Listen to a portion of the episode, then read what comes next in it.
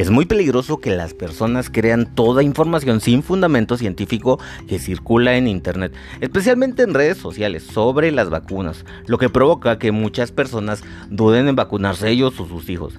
Si la idea crece y más personas abandonan la vacunación, se va a replicar el caso de Europa que en pleno siglo XXI sufre uno de los brotes más grandes de los últimos 10 años por sarampión. Una enfermedad que dejó de ser de alta incidencia, es decir, que la persona infectada no solo es un riesgo para sí mismo, sino para la sociedad.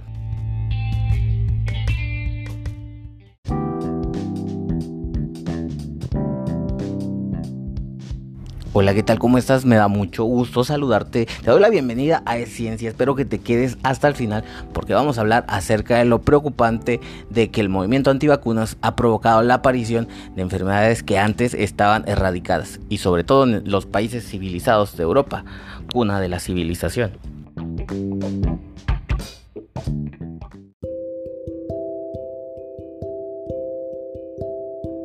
El secretario de la Asociación Mexicana de Vacunología, el infectólogo Rodrigo Romero Feregrino, comparte su experiencia ante el escenario de la vacunación en México y el mundo ante la poliomielitis, que pretende ser la segunda enfermedad erradicada para el año 2030 o antes por medio de la vacunación.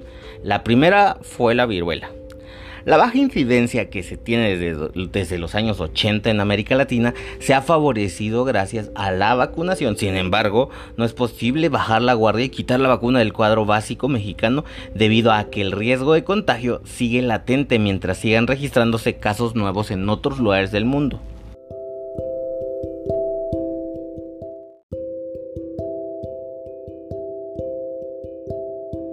La poliomielitis es una alteración provocada por un virus que causa una parálisis en los músculos y puede llevar a la muerte cuando afecta a los músculos respiratorios.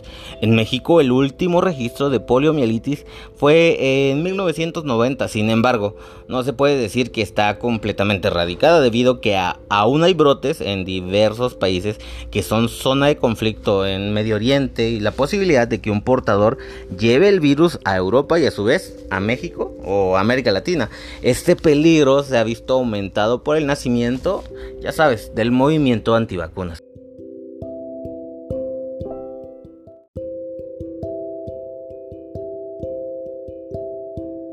Y ahora bien, la pregunta que nos hacemos es, ¿es el movimiento antivacunas un peligro para la salud de la sociedad?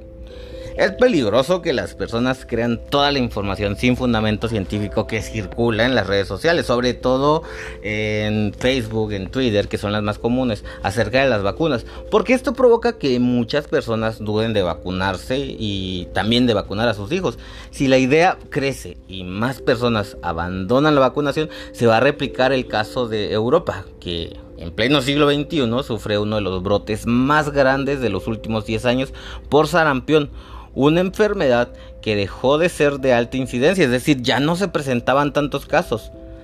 Ahora el riesgo es mayor tanto para la gente que no se vacuna, pero también para la sociedad.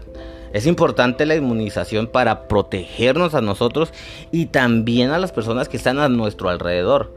La AMB creó el movimiento La Alianza por la Vacunación, cuyo objetivo es invitar a las personas a resolver sus dudas sobre la vacunación directamente con un profesional de la salud. Eso lo puedes consultar en el sitio web vacunación.org y que se derriben los mitos que abundan, porque hay muchísimos que abundan sobre este tema.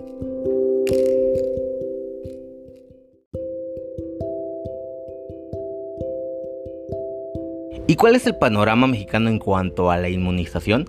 Bueno, aún falta mucho trabajo para abastecer a todas aquellas personas que necesitan el cuadro básico de vacunación. Es decir, no hablamos solo de niños, sino de adultos, ya que en algunos casos se elige a la población vulnerable, como en el caso de la influenza, cuya prioridad son niños, adultos mayores y personas diabéticas, o como el papiloma humano, cuya población son los adolescentes. Se espera que en un futuro se incluyan en el cuadro básico la hepatitis A, el meningococo y la de manera universal, aunque de manera básica para los niños, México cuenta con 13 vacunas para 13 enfermedades infecciosas importantes. Es decir, es un cuadro completo comparado con otros países de América Latina. Un dato bien importante y para que te sientas orgulloso, México es uno de los países, y si no es hasta ahorita, el único que tiene un esquema de vacunación muy amplio, el más completo.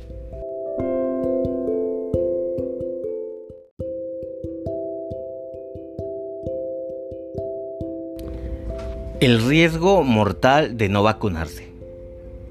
La peligrosa tendencia de no administrar las vacunas indicadas por los organismos de salud mundial a los niños, influenciada por una campaña global de los denominados antivacunas, basada en la creencia de que son dañinas e innecesarias, provoca graves consecuencias en la totalidad de la comunidad. Vacunarse no es una opción personal, puesto que no solo afecta a un individuo, sino que expone a grandes consecuencias, incluidas la muerte, a todos a quienes te rodean. Sí, el hecho de que decidas no vacunarse también va a afectar a toda la gente que está alrededor tuyo.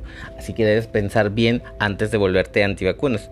Uno de los líderes del movimiento antivacunas, el doctor Jeff Bastrid, quien culpó a la vacunación por el autismo de su hijo, se suicidó hace poquito en Estados Unidos, dejando atrás una serie de publicaciones en las que él asegura la relación entre la inoculación y este trastorno del neurodesarrollo. Se desconocen las causas de su drástica decisión, pero sí sí se sabe que la vacunación ha permitido la disminución de la morbilidad y la mortalidad de las enfermedades infecciosas que se pueden evitar mediante la vacunación contribuyendo a la baja de la mortalidad infantil.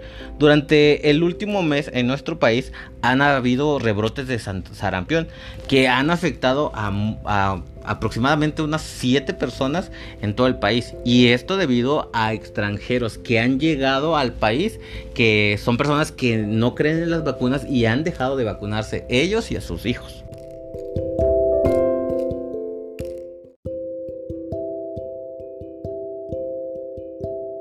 Bueno, y es que además las personas que no han llevado a vacunar a sus hijos, además de tenerlos desprotegidos, provocan que los hijos de todos los demás, imagínate a tu hijo en la escuela con gente que no se ha vacunado para el sarampión.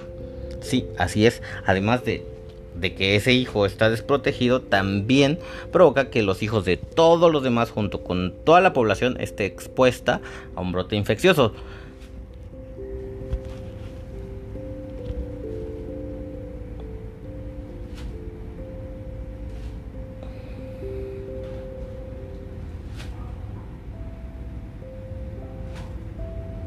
Lo cierto es que todas las vacunas tienen efectos colaterales, como afirma el doctor Oñate. Los síntomas más frecuentes son inflamación local, fiebre, náuseas y vómitos, aunque la intensidad de estos efectos depende del nivel de sensibilidad inmunológica de cada persona.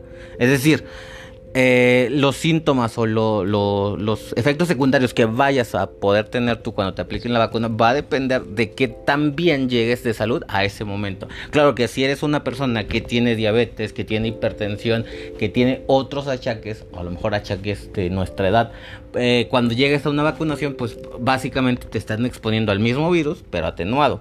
Entonces, ¿qué prefieres tú? ¿Tener un dolor de cabeza o estar intubado?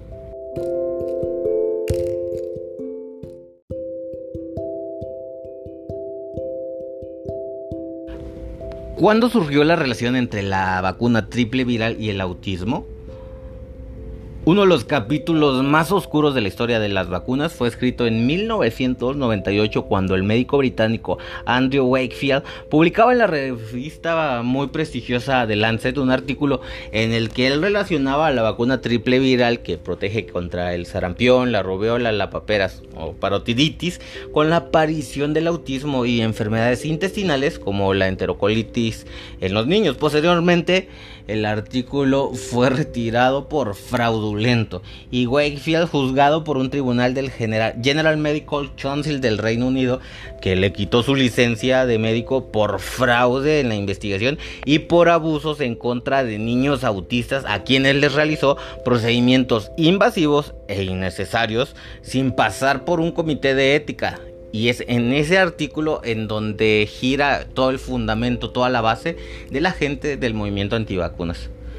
El daño ya estaba hecho, miles de padres dejaron de vacunar a sus hijos, lo que aumentó los casos de sarampión y paperas, disminuyó la confianza de la gente en los planes de vacunación y fomentó la reaparición de grupos antivacunas.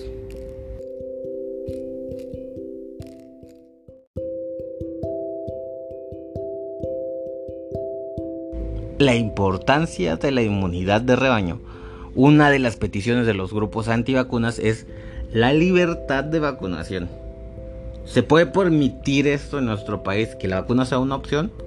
Definitivamente no todas las vacunas incorporadas al programa de vacunación son obligatorias ya que apuntan a controlar enfermedades cuya reaparición se evita gracias a la llamada inmunidad de rebaño, situación que se logra cuando la cobertura, o sea, cuando hay un gran número de personas vacunadas. Eso significa que tanto las personas inmunizadas como las pocas que puede considerarse que no lo están, están protegidas gracias a la inmunización del colectivo.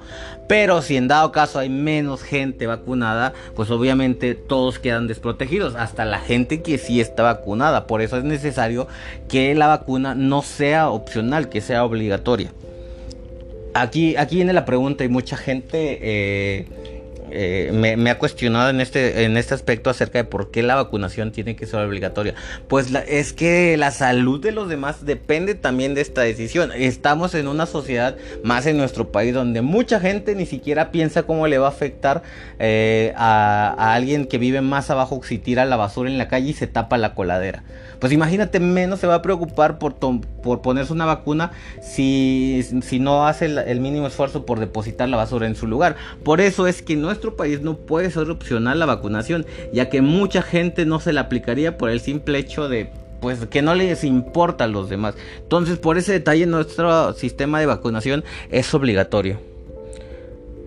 Otro de los argumentos de los grupos antivacunas es que el sistema inmune de las personas es capaz de soportar la mayoría de las enfermedades infecciosas.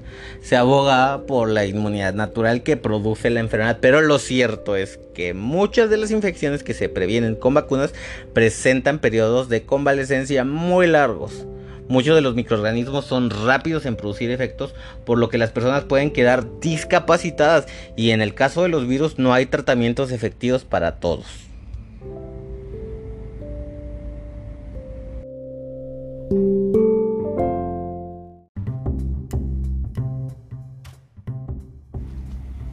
Vivimos en una sociedad, sobre todo en México, donde las personas con diabetes, con obesidad, con hipertensión son muy, muy altas. La inmunidad natural no es una opción, ya que todo ese porcentaje que aproximadamente representa entre un 60 y 69% de nuestra población estaría en un no grave riesgo, en un muy, muy grave riesgo. Espero que esta información te ayude a entender un poquito más que tus decisiones acerca de la vacunación no solo te conciernen a ti, sino a todas las personas que nos rodean. Si estás en, este momento acompañado, voltea a ver a tu alrededor y mira cuántas personas hay con obesidad, con hipertensión o con algún riesgo y que en dado caso de que tú los contagiaras de alguna enfermedad, no serían resistentes y no podrían sobrellevarlo y perderían la vida. Te veo en un próximo episodio. Adiós, bye.